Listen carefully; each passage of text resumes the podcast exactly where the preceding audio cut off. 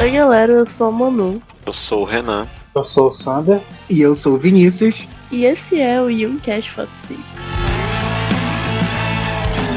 E a gente vai começar a falar sobre o capítulo Descrição Geral dos Tipos, o décimo capítulo do livro Tipos Psicológicos do Jung. Esse livro que foi um dos primeiros livros mais famosos a ganhar alguma projeção do Jung.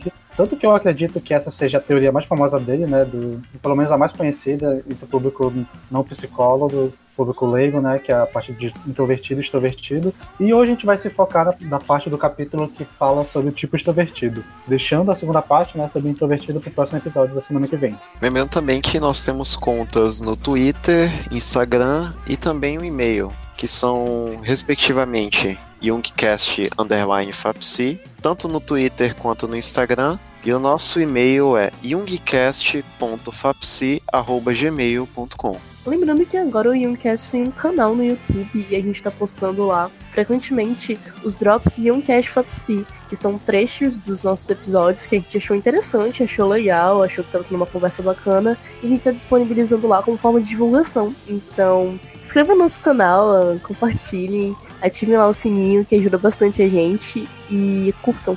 E é isso, galera.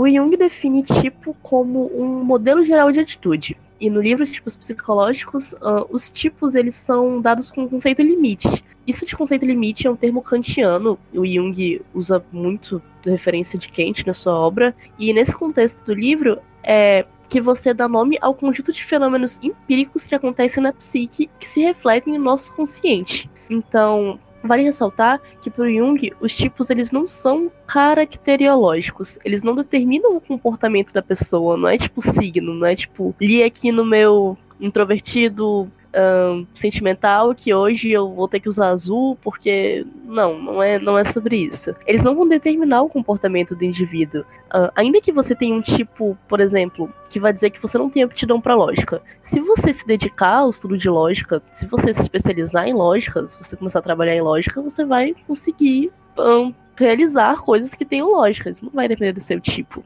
Os tipos eles têm como objetivo a observação de fenômenos que permitem estabelecer tipos ideais que ajudam a lidar com aspectos da sua constituição psíquica. Então, o que o Jung está propondo são tipos que ele considera os tipos puros, são modelos ideais de características como as pessoas seriam, mas no mundo real e as pessoas reais, as pessoas não são estritamente daquele jeito. Então é sempre bom ressaltar, uh, a priori, que existem os tipos gerais que o Jung vai estar propondo, mas eles vão sempre estar unidos com as características individuais de cada pessoa. Então isso não deve ser tomado como algo que vai ser estritamente igual à sua personalidade. Até porque, dentro desse contexto, também os tipos mais reprimidos de forma inconsciente algumas vezes vão invadir a consciência, né? É, tomando, de certa forma assim, modificando a personalidade ali, por exemplo, de um introvertido, transformando ele numa questão mais extrovertida, na qual ele vai se voltar para o objeto, enquanto o extrovertido recebendo uma invasão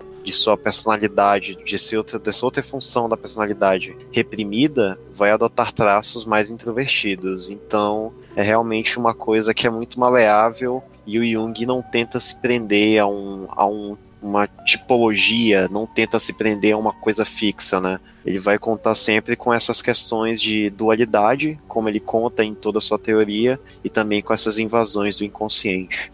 Mas aí deixa eu perguntar, é, isso foi uma dúvida até que eu tive. O que, que seria o objeto necessariamente? O objeto é aquilo que tu tá lidando, tipo, é, pode ser uma pessoa, pode ser um sentimento, pode ser um, uma instituição, pode ser um objeto, um objeto literalmente. É tipo o teu objeto de libido, é o que tá te, te causando essa reação. É, tipo... O objeto pode ser um momento? Acho que sim. Acho que sim. Uma situação, no caso. É, eu acho mais uma situação do que um momento. Porque eu imaginei um momento é, que fosse, como posso explicar, quase para usar uma persona. Eu não sei se é uma persona, porque eu acho que os mecanismos que atuam na tua persona e no teu tipo são coisas diferentes. É, eles atuam juntos, mas eu acho que uma coisa não tá necessariamente a ver com a outra. por exemplo, tem um tipo extrovertido e, sei lá, a tua persona é de ser uma pessoa muito engraçada e etc. São, é, são coisas parecidas, são coisas que vão atuar juntos, mas elas são coisas separadas. É o teu tipo extrovertido, mas tu tá tendo tua persona lá de comediante, pessoa que é engraçada etc. Ah, entendi. Tá bom. É, eu acho que a relação com objeto, ela, ela vai funcionar às vezes mais a forma como tu se relaciona do que a forma como tu mostra que tu relaciona, sacou? É, é exatamente isso. Nesse episódio, a gente vai especificamente se debruçar sobre o tipo extrovertido, que é sobre o que trata esse capítulo. Uh, o Jung começa separando os modos de descrição desses tipos. Então, primeiro ele vai fazer a descrição dos tipos dos perdão, vai fazer a descrição dos fenômenos conscientes. E aí começa o subtópico a atitude geral da consciência. Uh, então ele começa falando que cada indivíduo ele se orienta pelos dados que o mundo externo dá para ele. E isso pode acontecer de forma mais ou menos decisiva. Por exemplo, alguém se deixa se influenciar pelo fato de estar frio lá fora a vestir o casaco. E outra pessoa pode querer aumentar sua resistência por algum motivo, então se vestir de tal forma, ou então por algum outro motivo querer usar um casaco. Então, alguém que se submete a situações dadas porque a experiência empírica dessa pessoa mostra que não é possível fazer de outra forma, e tem outras pessoas que elas estão convencidas de que mesmo tendo acontecido uma coisa mil vezes, a milésima primeira vez pode ser diferente. Então ele dá essas diferenciações de como pessoas costumam agir em relação a como o mundo ao nosso redor se apresenta. Jung vai definir os tipos como atitudes típicas de lidar com os objetos, né? Então, se você vai lidar com o objeto de forma externa, de forma interna. E esse ele define como se fosse um processo de adaptação ao meio que a gente vai ter como espécie. Ele vai dar um exemplo dessa, dessa processo de adaptação, trazendo exemplo da biologia, da evolução, dizendo que na biologia ele vai argumentar que existem dois processos mais eficientes para a sobrevivência como uma espécie. Que a primeira seria para sobreviver, você vai proliferar como espécie e tá, você vai lidar com o objeto como meio de uma forma a tentar ganhar pela quantidade. E a outra forma é você lidar tentando se fortalecer, tentando de uma forma interna, tentando se tornar mais forte para lidar com o ambiente. E daí ele vai tirar essa diferenciação entre introvertido e extrovertido. O extrovertido vai ser esse tipo de atitude em que você vai lidar com um objeto em que a tua orientação vai ser sempre externa, vai sempre vir de fora para dentro, e o introvertido vai ser o oposto disso, ele vai sempre lidar com o objeto de primeiro interno e depois externalizando o que tem dentro dele.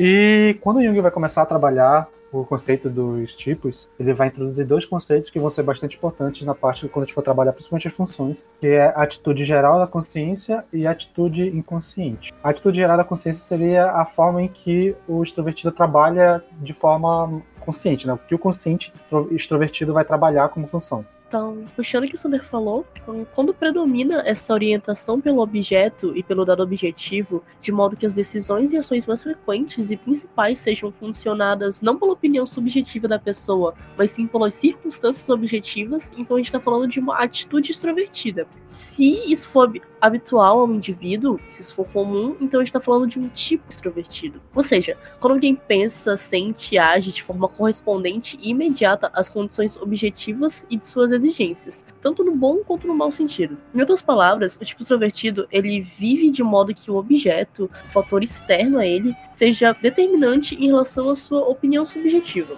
Isso não quer dizer que a pessoa ela não vai ter opiniões subjetivas, ela não vai ter esse lado imaginativo, não quer dizer isso. Mas a força dessas opiniões subjetivas vão ser menores do que as condições objetivas externas, do que está ao redor dessa pessoa, do que essa pessoa está se relacionando ao objeto dela. Então, o agir dessa pessoa, ele vai sempre se adaptar ao espaço que ela se encontra. E esse modo de agir, ele não significa que essa pessoa vai ter uma adaptação perfeita, é, que ela vai ser conseguir se adaptar idealmente em todo lugar, mas o tipo, a ideia em si do tipo extrovertido diz isso, que é uma pessoa de fácil adaptação a qualquer lugar, porque ela tá se comportando de acordo com o que a, a situação externa ela tá oferecendo.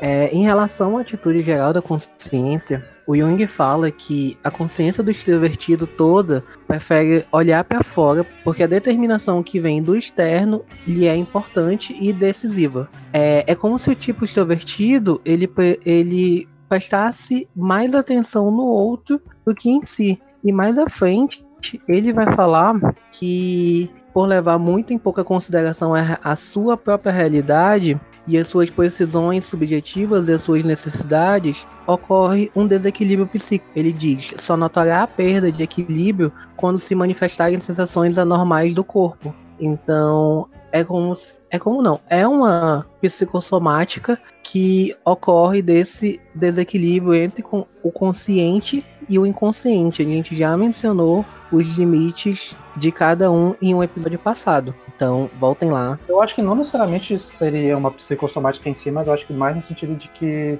o extrovertido só vai reparar problemas internos quando os problemas são óbvios. Então, ele não vai ter essa percepção mais é, voltada para si. Então, ele só vai perceber um problema que está acontecendo com ele quando o problema está bem explícito. Então, eu acho que seria mais ou menos essa relação entre a parte do inconsciente com o consciente. Acho que não é isso. É, mas aí, geralmente, os problemas só ficam explícitos na maioria das vezes quando eles adquirem uma carga mais física.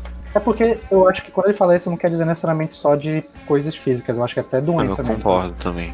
E não vai ser só quando tu for, sei lá, tiver quando tiver, sei lá, adquirindo alguma psicopatologia, mas no sentido de que, por exemplo, tu só vai sentir que tu tá começando a, sei lá, a ter um, um tumor no teu cóccix quando ele já estourar. Ele vai, vai demorar para perceber que tem alguma coisa errada, só vai perceber o problema quando ele já está existente. Mas o livro cita justamente isso, que via de regra o extrovertido ele não percebe a situação ao seu redor, no seu ambiente, mas ele percebe quando é com outras pessoas. Então eu acho isso muito interessante também, de que não há tanto essa coisa do olhar para si, mas como ele está tão relacionado com as coisas externas, é mais fácil ele notar esse tipo de coisa nos outros. E então esse tipo, ele não percebe que ele age dessa forma negligente. E ele só vai sofrer isso muito depois, talvez até quando já tenha problema já esteja quase reversível, já tenha sido uma coisa enorme. E um, o livro cita também que é muito característico desse, desse tipo psicológico ser aquele tipo de pessoa que quer tanto, tá sempre tão, tão ligada em se relacionar com o ambiente, em aproveitar o máximo que o ambiente, que o objeto está te proporcionando, que ela acaba se sobrecarregando. E hoje em dia a gente tem mais conhecimento sobre coisas como o burnout, por exemplo, que a pessoa se sobrecarrega tanto que o sistema dela colapsa de certa forma. Uh, hoje em dia a gente tem o conceito das pessoas que se consideram workaholics, né, as pessoas viciadas em trabalho, que é só um termo diferente para que você gosta de ser explorado e etc. Mas é justamente isso, a pessoa ela tá tão preocupada em, em estar se relacionando com o lugar e aproveitar tudo aquilo ali que tem se oferecer, que ela esquece que ela tem que se voltar para si e tomar cuidado. Uh, isso que o Vinícius estava falando, é, relacionando mais com a parte com a atitude inconsciente, é porque o tipo extrovertido, ele é por si empático. Quer dizer que ele encontra um mundo vazio de conteúdo e por meio da empatia, ele projeta a alma dele nos objetos e nas coisas ao redor dele. Isso proporciona vida àquilo. Então, dá uma importância muito, muito grande, dá demasiada importância para esse objeto que ele está projetando. E acho que isso também é um dos motivos que as pessoas desse tipo geralmente não gostam de ficar sozinhas, porque elas estão projetando um pouco delas em tudo que está ao redor delas. Então, uh, o trabalho é importante, as companhias são importantes, as suas coisas materiais são importantes, porque você está botando um pouco de si naquilo. Então, é uma característica bem, bem marcante do tipo. Outra característica que também me chamou a atenção justamente ainda nessa questão de do extrovertido valorizar muito mais o ambiente externo do que o interno foi que justamente dentro desse conceito a gente vai ter em relação às leis morais, né? Que basicamente é mais fácil para a pessoa extrovertida se adequar às leis morais vigentes numa determinada sociedade ou um determinado grupo. E se essas leis, se essas concepções que é tidas como válida dentro desse meio fossem diferentes, também não causaria nenhum, nenhuma forma de adoecimento psíquico ou então alguma forma de contradição para a psique desse indivíduo. Porque, de certa forma, há também esse relacionamento com o meio, né? Em que se torna muito mais adaptável, talvez, muito mais suscetível às ideias que estão incumbidas ali na sociedade, no meio que a gente está vivendo, né? O que me faz pensar que, que todas as etapas do processo de individuação são de uma forma ou de outra difíceis, né? mas me faz pensar que dentro dos tipos extrovertidos e introvertidos, talvez o tipo extrovertido possua muito mais dificuldade de lidar com a persona do que o introvertido, e o introvertido talvez tenha mais dificuldade em lidar com a sua própria sombra, justamente pela questão dessa introspecção maior, esse olhar aprofundado de si mesmo que muitas vezes, ainda que seja uma forma de se explorar, os tipos introspectivos não nascem né, nesse processo avançado de individuação. Então, quando você olha para dentro de si mesmo e você se depara com a sua sombra, isso pode ser um, uma coisa, uma coisa conflituosa, um fenômeno conflituoso, de que vai ser mais difícil de lidar do que se simplesmente você fosse lidando com isso de forma mais devagar, de forma mais com calma.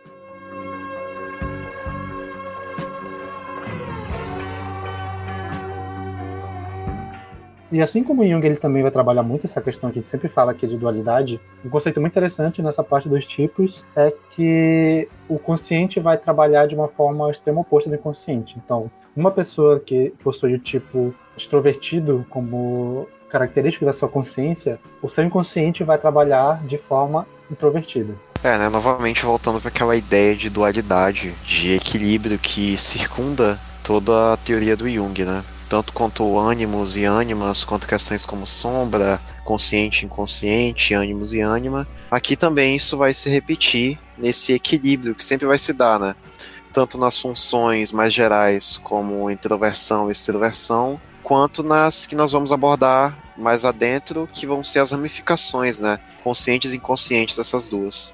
O Jung ressalva que ainda que você seja uma pessoa do tipo extrovertido, isso não significa que você vá se comportar de maneira extrovertida o tempo todo. Uh, e a mesma coisa com introvertido. Ainda que você seja introvertido, não quer dizer que você vá se comportar de maneira introvertida o tempo todo. Um hábito, ele só é denominado extrovertido quando, prema, quando prevalece o mecanismo da extroversão. Nesse caso, a função psíquica mais diferenciada, ela está sempre em uso extrovertido, enquanto as funções menos diferenciadas, elas vão estar sempre usadas de forma introvertida. Isso significa que a função mais valorizada, ela está consciente ao máximo e ela está totalmente submetida ao controle da sua consciência e da intenção consciente. Você sabe como você está agindo, a sua consciência, você tem noção do, de como você está operando. Você, aquilo ali está sendo emergido na sua consciência. Enquanto as funções menos diferenciadas, elas já são menos conscientes e, em parte, até inconscientes. E muito menos submetidas ao seu arbítrio, à sua vontade.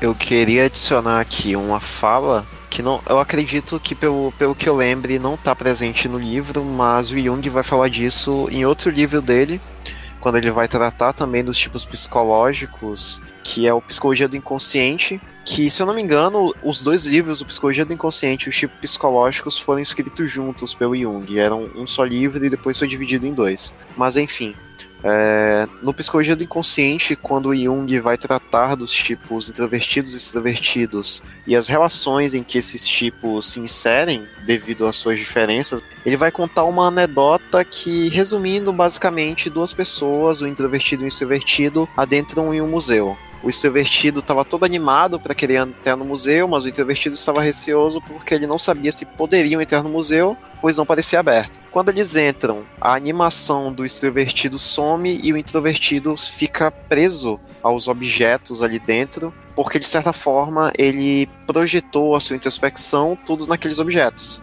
E o que acontece é justamente de que essas funções mais inconscientes, contrárias a esse tipo psicológico mais funcional, esse tipo de psicológico mais evidente, mais primário, que no caso seria a introversão em um e a extroversão em outro, elas vão vão se tornar, vão ser invadidas por essa por esse secundário que vem advém do inconsciente. E quando essa invasão acontece, quando um tipo extrovertido é invadido pelo seu, pela sua contraparte introvertida, muitas coisas acabam mudando e as pessoas acabam adotando atitudes até um pouco infantis. Como, por exemplo, o extrovertido vai se voltar mais para dentro de si, pra, ele fica, nessa situação em que o Jung conta, o extrovertido se torna emburrado, reflexivo, gostaria de sair dali, está apenas pensando em si próprio, no seu próprio ego, enquanto, por outro lado, o introvertido também adotando características de certa forma infantis, está completamente preso aos objetos, indiferente também ao que o extrovertido estaria sentindo ou pensando,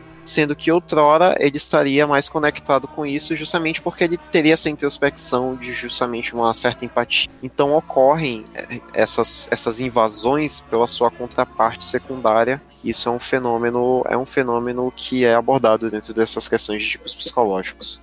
Que é mais ou menos isso de que o que ele vai trabalhar de que, todo o conteúdo que tu vai reprimindo, que era o conteúdo que tu lidaria de forma extrovertida, quando ela vai para o teu inconsciente, ela vai passar a ser lidada de forma introvertida. Então, toda aquela forma de lidar com um objeto de uma forma objetiva, assertiva, é, meio até científica, assim, meio de lógica, quando ela passa para o teu inconsciente, ela vai começar a emergir de forma aparentemente irracional e subjetiva. Então, acontece esse desbalanceamento entre o teu consciente ficar muito extrovertido, todo aquele conteúdo que tu vai reprimindo, ele vai acabar voltando com essa forma, com essa cara que tu vai achar que é uma, um dado objetivo, mas na verdade isso vai ser uma vontade, um desejo teu reprimido, subjetivo, que está sendo transposto para tua consciência dessa forma. E como a tua consciência é extrovertida, ela vai ler esse dado, esse desejo, como se fosse um dado. E nisso que ele vai argumentar que acontece algumas, alguns efeitos negativos, que seriam a pessoa acaba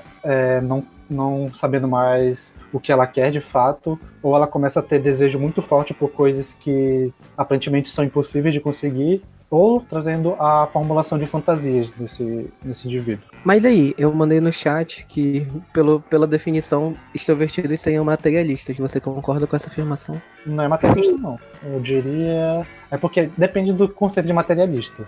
É, Se não, acho não é materialista é científico. materiais. É. É uma coisa mais coisas que são exteriores a eles. Eles são apegados a tudo que é exteriores, exterior a eles. Sim, é porque materialista dá o sentido de ser é mais, eu diria, mais assertivo do que materialista. Vai ter menos. É, como é que fala? Empírico, vai... talvez? É, empírico, acho que é a, a, a, palavra certa. Mais empírico do que materialista. Aí, antes de a gente começar a tratar das funções dos tipos em si, a gente precisa só dar uma repassada sobre a importância que tem essa atitude inconsciente dessa atitude inconsciente na relação dessas funções. Ao todo, são quatro funções que a gente vai acabar descrevendo daqui a pouco, mas assim, o que a gente precisa definir aqui é que a tua função principal ela vai agir com essa forma dessa atitude consciente e a tua função menos desenvolvida, que normalmente vai ser a oposta da principal, ela vai ser menos desenvolvida e ela vai atuar de forma oposta, ou seja, no extrovertido a função principal vai ser extrovertida e a função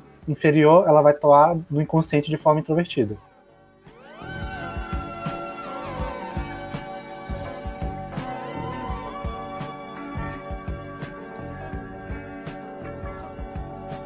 Agora a gente vai começar a descrever um pouco as quatro funções psíquicas dos tipos. E vamos começar então pelos tipos racionais, que são o pensamento e o sentimento. Que a gente pode definir esse tipo que eles são guiados pela, pelo julgamento do objeto. Então, tanto o sentimento quanto o pensamento eles vão atuar nesse julgamento da tua relação com o objeto. Então, falando sobre a função pensamento. Uh, o pensar, no geral, se alimenta por um lado de fontes subjetivas e por outro de dados objetivos transmitidos pelas nossas percepções sensíveis. O pensar extrovertido, ele é determinado num grau mais elevado pela essa coisa da objetividade. O tipo pensamento extrovertido, especificamente, uh, as ações de, desse tipo vão ser baseadas em reflexões intelectuais, que por sua vez são baseadas no objetivo. Esse tipo, ele cria uma linha de raciocínio pré-estabelecida e ele vai se guiar por isso. Ele cria uma fórmula específica e isso vai guiar a forma e os julgamentos morais que ele vê o mundo. Então, bem e mal, imoral e moral, feio, belo, hum, o certo vai ser o que vai seguir essa fórmula que ele, que ele cria ou que ele segue, e o errado vai ser o que vai ser contra isso. Então, esse tipo, ele acaba criando um ideal que tem que ser realizado a qualquer custo.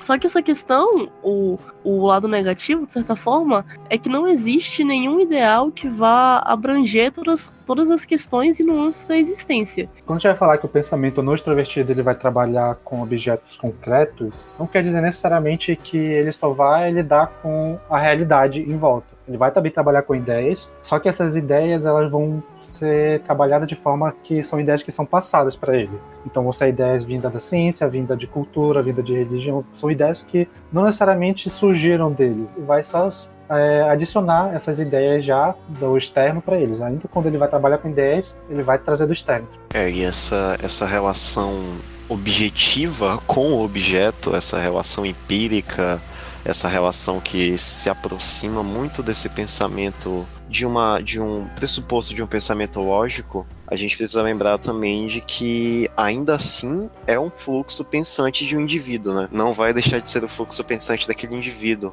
Portanto, ele continua sendo subjetivo. É quase inevitável, indispensável que essa existe essa intromissão do subjetivo desse indivíduo e, portanto, ainda que seja um pensamento que se aproxime do lógico de uma questão mais objetiva, ele não deixa de ser um pensamento subjetivo baseado em fontes empíricas ainda mais no caso de um extrovertido. É, porque vale ressaltar que nenhuma função ela pode ser totalmente eliminada. Você não pode eliminar sua subjetividade, nem seus sentimentos, nada disso. Mas você pode reprimir aquilo que vai desaparecer da tua consciência, mas ela vai continuar se desenvolvendo no teu inconsciente, de forma subliminar. E aquilo ali em algum momento pode emergir de uma forma inesperada e você não pode saber como lidar com aquilo, né? Pode gerar sua frustração de não saber como lidar com algo que você reprimiu. Isso é bem comum que aconteça. O Jung ele vai definir que o, o pensamento ele vai ser mais orientado no pensar sobre do que no sentido de. Então ele vai mais pensar no que aquilo é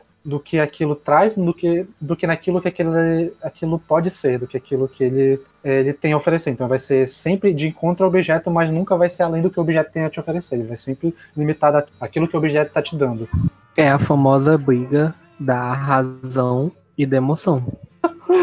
Não, é tipo muito off-topic que eu ia falar que é, o tipo extrovertido me lembra muito aquele clipe do, do Let's Go, do Stuck in the Sound, que é o cara que ele estuda, estuda, estuda, e ele bota o objetivo na cabeça que ele quer virar astronauta, e ele negligencia todas as experiências da vida dele, tipo, não se relaciona bem com ninguém e tal, e aí ele chega na Lua, e aí a Terra explode. E ele é o último humano vivo, e aí ele tem que lidar com as emoções dele sozinho. Achei muito pertinente. E quando a gente sai dessa parte mais geral do pensamento no extrovertido, a gente entra para o tipo pensamento extrovertido, que é quando a função principal do extrovertido vai ser o pensamento. E esse tipo, quando ele vai ter o pensamento como função principal, ele vai se esforçar para colocar as atividades da vida dele nas dependências de conclusões intelectuais orientadas por esses dados que ele vai trabalhar, que ele vai se orientar. E ele vai ter essa fórmula que a Manu falou, que ele vai trabalhar a, é, a partir dessa fórmula, onde ele vai encaixar o que é certo e o que é errado. E a, o Jung fala que a melhor característica dessa função, quando a pessoa tem esse pensamento extrovertido, é a formulação de criação e formulação de ideias. E que boa parte desse tipo ele vai se dar bem com, em funções com a ciência, na ciência mais hard science, né, no caso, mais empírica, e na criação de ideias. Só que quando esse tipo ele vai dar muita prioridade para o pensamento, para a função pensamento, a deficiência de função que vai acontecer pelo o, o sentimento, que é a função oposta do pensamento, que vai ser trabalhada como função inferior no inconsciente, vai causar alguns danos à psique desse indivíduo, que vão começar como transformando a pessoa num resmungão, uma pessoa que qualquer coisa que não se encaixa no conceito, nessa fórmula que ele define, vai estar tá errado. E também causa alguns problemas onde a ética e esse idealismo científico até quase de trazer o, o, a realidade como superior, como a forma principal, vai dar lugar a um egoísmo sentimental do que até Jung fala de casos de que muitos cientistas que quando se deparam com dados que vão contra o que ele está afirmando que é verdade, eles acabam alterando os dados para que aquele resultado concorde com o que ele está pensando. Então é como se a parte do pensamento dele está sendo invadida de forma inconsciente pelo sentimento que ele está reprimindo. E esse, essa repressão vai fazer com que esse sentimento é, emerja como se fosse um dado, como se fosse algo pensado, mas na verdade ele só está é, manipulando a forma como ele enxerga a realidade para encaixar aquilo na, nessa regra, nessa fórmula que ele vê. Bem, nesse caso, com toda essa exacerbação da lógica, essa exacerbação de um pensamento lógico, quando ocorre essa invasão pela essa questão mais sentimental, é que a gente vê é, quando essa lógica, esse cientificismo vai virar quase que substituindo as religiões, né? Porque você vai utilizar isso tão veementemente, você vai defender isso tão veementemente e tentar aplicar isso de uma forma tão abrangente que a ciência mesmo não se propõe a explicar todos os fenômenos, né? Então, ela, na verdade, ela se propõe a tentar, pelo menos, explicar todos os fenômenos, mas não, não consegue explicar nos seus mínimos detalhes na maioria das vezes. E quando você busca é, essa ferramenta para que você possa compreender de forma geral o mundo, você acaba caindo em algumas questões que são, no mínimo, tão equivocadas quanto alguns pensamentos mais primitivos, alguns pensamentos mais ligados a dogmas como a própria questão, imagino eu, do que a gente tem como inconsciente dentro da psicologia, né? Que ainda hoje é muito difícil para algumas pessoas e muitas algumas pessoas de determinadas vertentes, até mesmo dentro da psicologia, vem o inconsciente como apenas um produto do fisiológico do, do corpo do ser humano, apenas, res, apenas respostas entre neurônios, entre neurotransmissores, entre hormônios e algumas questões voltadas a instintos fisiológicos primais. Sendo que a gente tem muitos indícios de que o inconsciente vai muito além disso, ainda assim há essa defesa, talvez por essa questão justamente de uma pessoa, de pessoas com um pensamento tão lógico, que se atém isso de, uma, de maneira tão fervorosa que acabam é, na sua busca pela lógica, deixando que se intrometa justamente esse tipo paralelo à lógica, tipo paralelo à função psíquica do pensamento, que é justamente o sentimento. Eu acho que até uma forma de resumir, que até está no livro, é que essa relação com o dado que dado objetivo tá, que deveria ser idealmente dinâmica acaba virando uma relação dogmática com o objeto.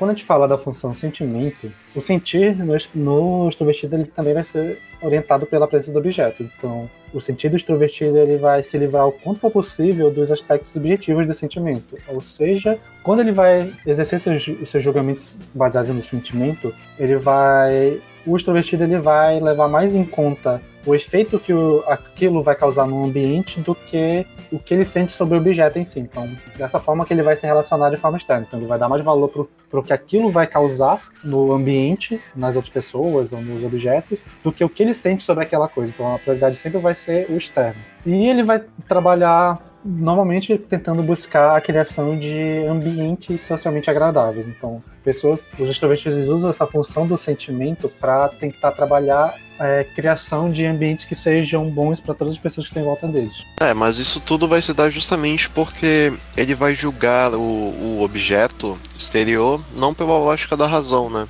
mas pela lógica dos seus próprios valores pessoais. E isso também vai entrar na questão de todas as normas sociais, todas as formas de tratar bem uma pessoa ou não.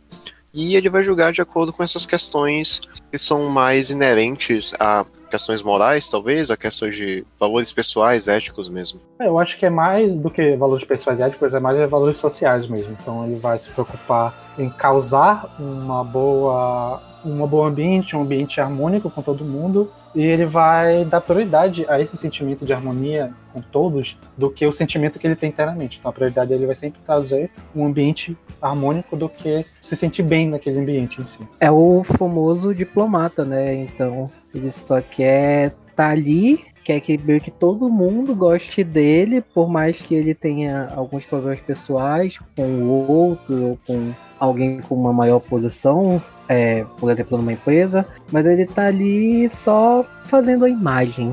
Ele faz a imagem dele. Amo o tipo extrovertido. Então, falando especificamente sobre o tipo sentimento extrovertido e usando de apoio alguns conceitos que o artigo Os tipos psicológicos na psicologia analítica de Carl Jung e o inventário da personalidade, que é do Luiz Marcelo Alves, a gente vai deixar o link aqui na descrição, caso você queira conferir, porque ele traz de forma um pouco mais sucinta e mais resumida as características desses tipos. É, vamos falar sobre o tipo sentimento extrovertido. O Jung ele atribui esse tipo a características mais femininas. Então, ele mantém adequadas relações com os objetos exteriores, segue as regras de convivência social, uh, e ele tende a permanecer fiel aos valores sociais que lhe foram ensinados desde a infância que faz muito sentido ser característico como tipo feminino, né? Tendo em vista que mulheres sempre foram ensinadas a cumprir a etiqueta social e a serem sempre amáveis e afáveis o tempo todo. Então, tendo em vista isso, faz muito sentido que esse tipo seja atribuído a um lado feminino, entre aspas, ele vai se guiar pelo julgamento valorativo do que lhe agrada ou não ao mundo exterior. Então, pessoas, objetos e ideias. E o ponto fraco vai ser o pensamento. É interessante também que, por trás dessa característica de amabilidade, de afabilidade,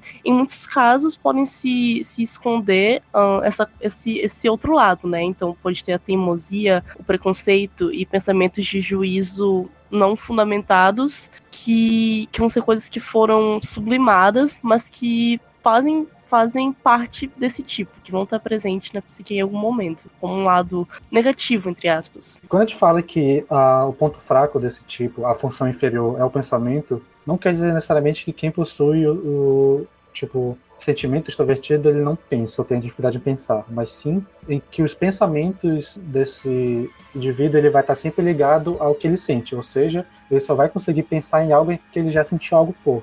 E até Jung cita o exemplo de uma paciente que ele estava trabalhando que ela alegou para ele que ela só conseguia pensar em coisas que ela tinha algum sentimento por ela. Qualquer coisa que ela não tivesse sentimento, ela simplesmente ignorava. Então é mais ou menos assim como funcionaria na teoria, de que o pensamento ele vai estar sempre como se fosse uma espécie de escravo do sentimento.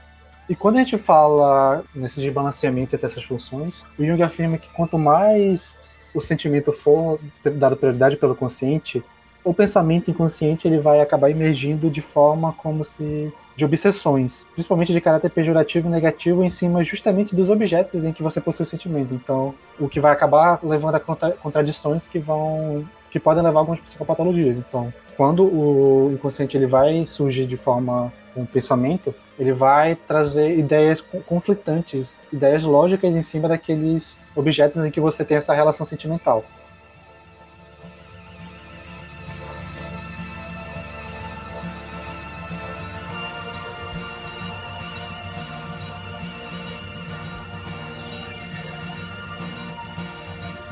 Agora bora começar a falar sobre os últimos dois tipos, os tipos irracionais, que são sensação e intuição. Ele argumenta que essas duas, duas funções elas vão estar mais ligadas à percepção do que a julgamento, como as duas anteriores. Por isso seria irracionais, porque o, o que a gente está tendo como sensação dos sentidos e sensorial e tal, não vai ser controlado. A gente vai estar tá sempre recebendo, querendo a gente ou não.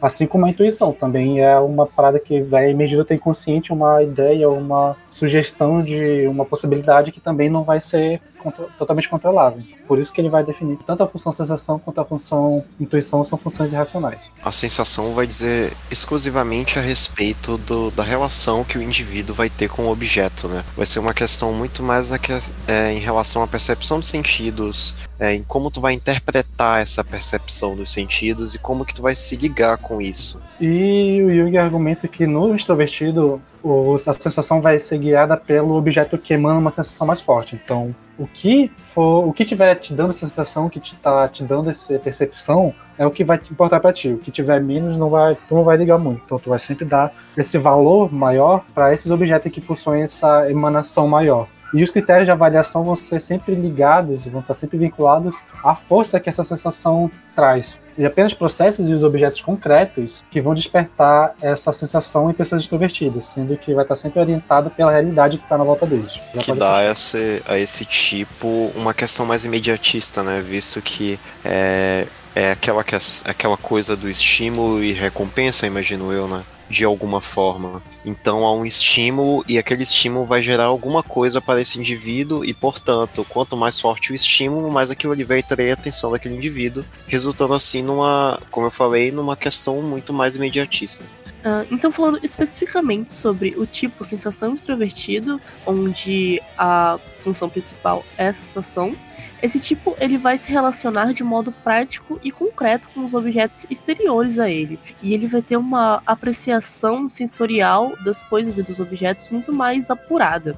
E esse tipo, eh, o Jung ele considera que é o, o tipo mais realista que e também é o tipo que tem o melhor senso para fatos objetivos e que também é o tipo que mais que menos vai precisar contar com a experiência, porque ele vai estar sempre guiado com a sensação imediata e que a vida dela vai ser guiada para satisfazer desejos e experimentar essas sensações.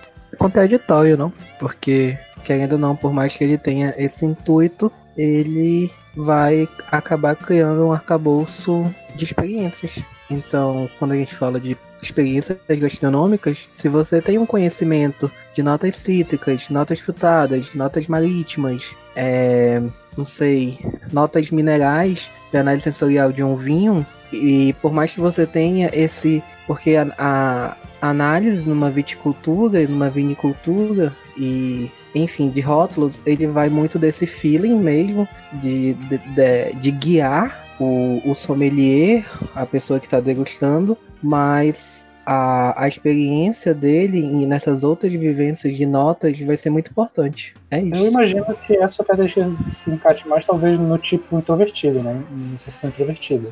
Não sei, eu, mas não vamos entrar isso agora porque é spoiler de semana que vem. Mas o que eu consegui extrair mais dessa parte dessa função extrovertida, dessa sensação extrovertida, é que a busca por essa sensação, por essa prazer, que ele vai falar muito, tentar é, satisfazer esses desejos, essa busca de prazer, meio que é, faz com que ele não fique muito parado. Então ele vai sempre buscar mais, mais coisas, mais sensações, sempre coisas mais fortes, se não houvesse controle da função principal, né? Se a função principal fosse evoluindo muito, vai acabar chegando no ponto em que, que o limiar de, de, percepção dele vai sempre aumentando e ele vai ter que sempre buscar coisas mais fortes para conseguir é, satisfazer esses desejos. Então, seria esse limiar de coisas o que você define, talvez como esses, essas coisas, esses objetos mais fortes, é, seriam coisas fora da caixinha, fora da zona de conforto? Algo por aí. Coisas, até ele vai falando que dependendo de como ela vai ser, é, se vai ser balanceada ou não, essa função, ela vai estar sempre procurando coisas mais fortes do que aquilo que tu já, já tem. Então, em algum momento, aquilo que tu está experienciando não vai ser mais suficiente, vai sempre precisar de sensações mais fortes. Engraçado que a gente parece que a gente está falando de um, de um vício em drogas, né? Parece que sempre vai buscar algo mais forte. Eu pensei nisso mesmo quando ele tava falando assim. Acho que pelo menos de balanceado, a galera que precisa sentir algo mais forte e tal, acho que se encaixa nesse desbalanceamento do sensação extrovertida. Mas vocês estão falando de que o tipo de, de sensação ele vai sempre buscar cada vez mais, né? Ou algo assim. Tipo isso. Se desbalanceado. Então. Hã? Se tá desbalanceado. Como assim, se tiver desbalanceado? É, se tiver... a função principal for sempre, quanto mais ela dominar, mais tu vai precisar de coisas mais fortes. Ah, sim. Então, isso aí vai gerar realmente vai levar uma. Pelo fato de estar desbalanceado, é lógico que vai levar a uma anomalia, a uma neurose, talvez. Que, tipo, o Clovis fala, usa isso para falar, tipo, sobre felicidade. Que ele diz que a felicidade é como pamonhas. Que você come uma pamonha e você ama pamonha, você adora pamonha, meu Deus, essa foi a melhor pamonha do mundo e você quer mais, e você come uma segunda pamonha e caramba, a segunda pamonha estava ainda melhor que a primeira, mas eu já estou um pouco cheio. Então você come uma terceira pamonha e ela já não tem o mesmo gosto das duas outras e agora ela está começando a te fazer mal. Então você come uma quarta pamonha e uma quinta e uma sexta e uma sétima e você morre por causa que você comeu muita pamonha. Eu discordo, poderia me alimentar facilmente o resto da minha vida só de pamonha. Eu não sei se ele, ele fala que você morre, mas enfim, a. Pois é, a, morre aí cheio a décima pamonha não vai. Definitivamente não vai dar o mesmo prazer que a primeira nem a segunda deram. Quando menos você vê, você odeia pamonha porque você enjoou de comer pamonha. Então, uma vez que a, a função predominante vai ser a sensação, em contrapartida, o ponto fraco desse tipo vai ser a sua intuição. Então, quando a função principal, que é a sensação, ela falha, esse indivíduo ele pode vir a reagir de forma inesperada, abandonando toda a razão e a lógica que eram tão características a ele, e ele pode começar a acreditar em qualquer crendice ou então qualquer hum, superstição ou coisas que não tenham sentido e se deixar levar por fobias e coisas do tipo.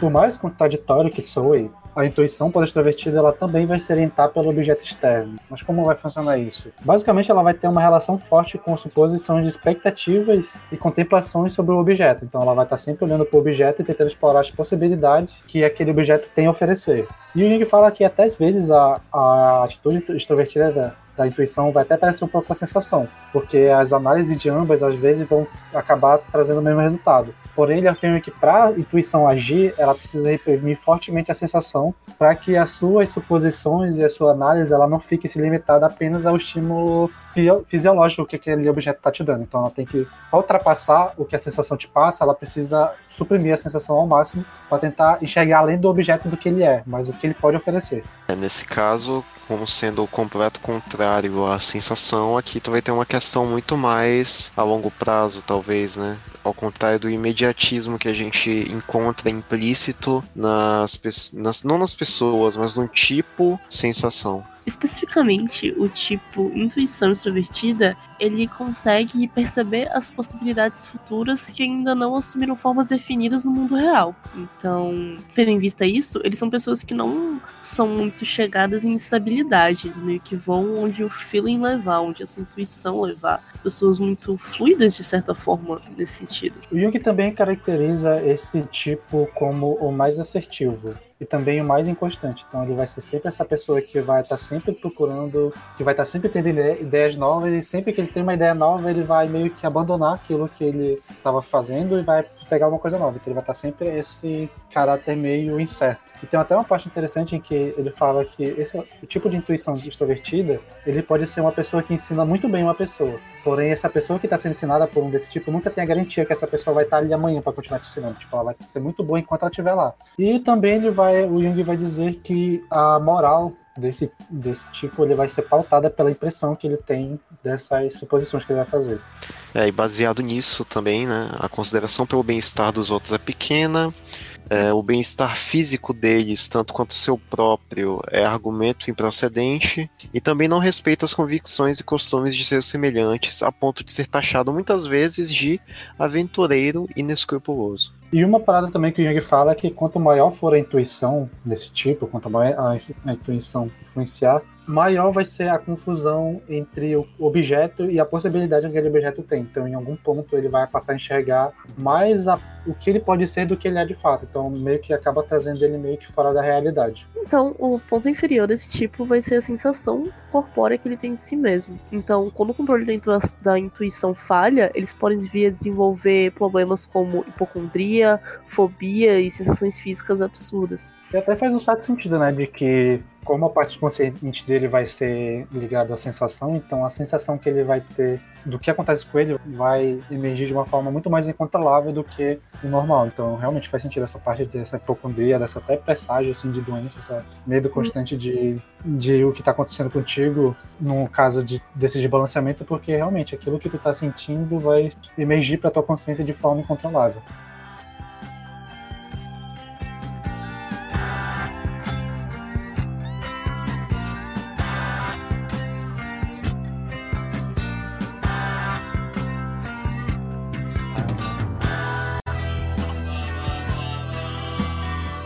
Bom, então foi isso. Espero que vocês tenham gostado desse episódio. É, só reiterando nossas redes sociais, vocês podem ir lá, dar críticas, comentários positivos de preferência e interagir que a gente responde assim que possível. É, o nosso próximo episódio será sobre o tipo introvertido, então, querendo ou não, os episódios estão interligados. Lembrando também que já falamos um pouco sobre os tipos psicológicos quando a gente leu o livro da Nisa da Silveira. Então, se você se interessou por esse conteúdo, revise nosso episódio sobre tipos psicológicos ah, logo quando a gente estava começando aqui no podcast. Lembrando também que esse episódio é gravado e comentado aqui por nós que somos apenas meros estudantes da graduação, não somos especialistas e talvez estejamos um pouco longe de ser. Então, nos levem a sério, mas não muito.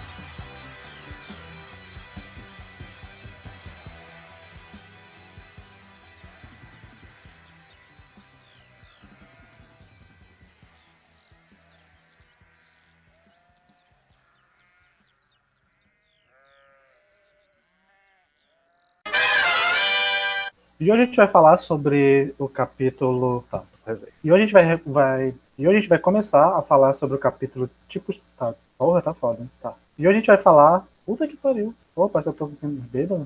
Tá. E hoje a gente vai falar sobre o. Puta que me pariu. Tá. Isso aí tem que ir pros pós-créditos, bicho. Nunca. Platão Hum. não existia porque ele vivia no mundo das ideias, que era um mundo que não existia também. Foda-se. Plot, rapaz. Ninguém, ninguém catou a, a metáfora. A E o. Sócrates jogou muito no Corinthians. Que ódio. Toda, toda vez que você tá insistindo nessa piada e me interrompe também. caio nessa. E o fator empírico mostra que o cachorro tinha. Dá pra ouvir o cachorro? A gente ouviu um pouco o cachorro.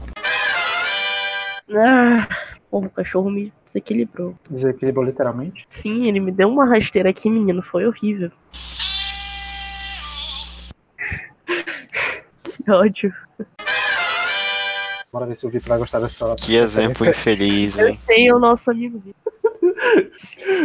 Mas Foi de um Ah. mau gosto essa referência? De extremo. Ficou bom ou ficou complicado? Não sei. Perfeito, meu cara amiguinho. Isso, né? Se não dá pra entender, ouve de novo até entender. Você não tem brilho. O cara já escreveu, tu só precisa ir lá. Não, o cara já falou, tu só precisa ir aqui e ouvir. se não tem brilho, já tá lá gravado. Sou eu, Vi. O Will não, Não, é- sabe fazer um, um É, capítulo. pois é. Essa, né? essa é foda. É a organização que eu achei idiota dele. Falar, descrever depois de classificar. A gente vai classificar primeiro, depois a gente descreve.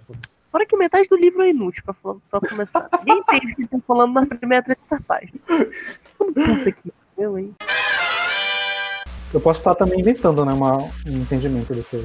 É, porque tu pode estar falando uma sequência de palavras complicadas que parece que não Não, pra mim faz sentido, só que eu não sei Eu se o que eu entendi é o que ele queria dizer. Esse que é Mas foda. Isso aí é problema dele. O que ele quis dizer não é problema nosso.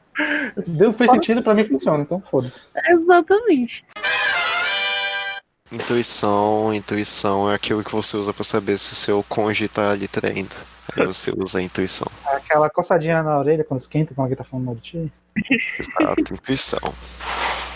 É o feeling. É Quando o a tua, quando a tua mente fala, menino, não vai, vai acontecer alguma coisa ruim e dar alguma coisa ruim, o que que foi isso aí? Intuição. Aí o carro capota e a única coisa que sobrou são os ovos intactos no porta-mala. Porém, essa pessoa que está sendo ensinada por um desse tipo nunca tem a garantia que essa pessoa vai estar ali amanhã para continuar te ensinando. Tipo, ela vai ser muito boa enquanto ela estiver lá. Tal qual o Jorge Jesus que saiu do Flamengo agora, sem do nada, e eu tava querendo que ele fosse campeão de novo. É, o ponto fraco deles é que a maioria são empresários e, e abrem startups. A, a- o maior ponto fraco deles é a- as leis trabalhistas no Brasil, que estão contra os empresários. Tadinho do empresário oprimido, né?